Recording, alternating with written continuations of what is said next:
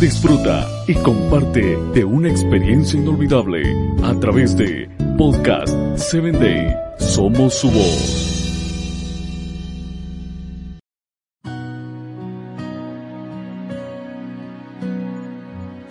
Hola, soy tu amiga Jackie, quien te acompaña a través de Corazones en Sintonía.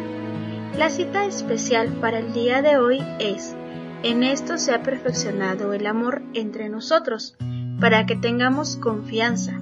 En el amor no hay temor, sino que el perfecto amor echa fuera el temor. El amor es un sentimiento o una emoción. Es el título para el día de hoy. En el episodio anterior escuchamos algunas definiciones acerca del amor, desde algunos estudiosos en el comportamiento humano, en donde existe una similitud como la satisfacción de necesidades emocionales y físicas, pero la más relevante es Dios, como el mayor significado y ejemplo de amor. Sin duda, hubo una frase muy importante en el episodio anterior, ¿El amor es una emoción o un sentimiento? ¿Cuál es la diferencia? ¿Tú qué dices? Bueno, la emoción son reacciones pasajeras, estados transitorios que tenemos por una satisfacción o una acción momentánea. Es decir, las emociones vienen y se van. Por el contrario, el sentimiento tiene una duración prolongada tanto en nuestra mente como en nuestro cuerpo. Podríamos decir que el sentimiento es una elección que puedes tomar con mayor tiempo, a diferencia de las emociones que son respuestas inmediatas. Quizá tú estés coincidiendo conmigo o posiblemente no sea así, pero el amor como sentimiento nos indica una construcción de que se hace por un periodo de tiempo. A veces cuando entramos en la emoción solemos tomar decisiones de las cuales no somos conscientes en ese momento y reaccionamos hasta que volvemos en sí.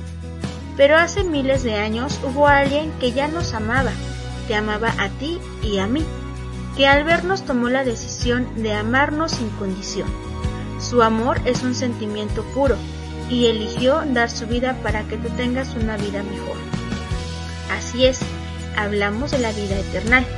Él sabía que la única forma de compartir una vida maravillosa, más allá de la que tenemos en este momento, era derramando su sangre en una cruz. Él decidió dar su vida y su amor no acaba. Su amor permanece hoy y siempre. Por eso, te invito a conocer su amor. En esto hemos conocido el amor en Él. Dios puso su vida y la vida de su Hijo por nosotros. Jesús decidió venir a esta tierra derramando su sangre para que tú y yo tengamos una vida eterna.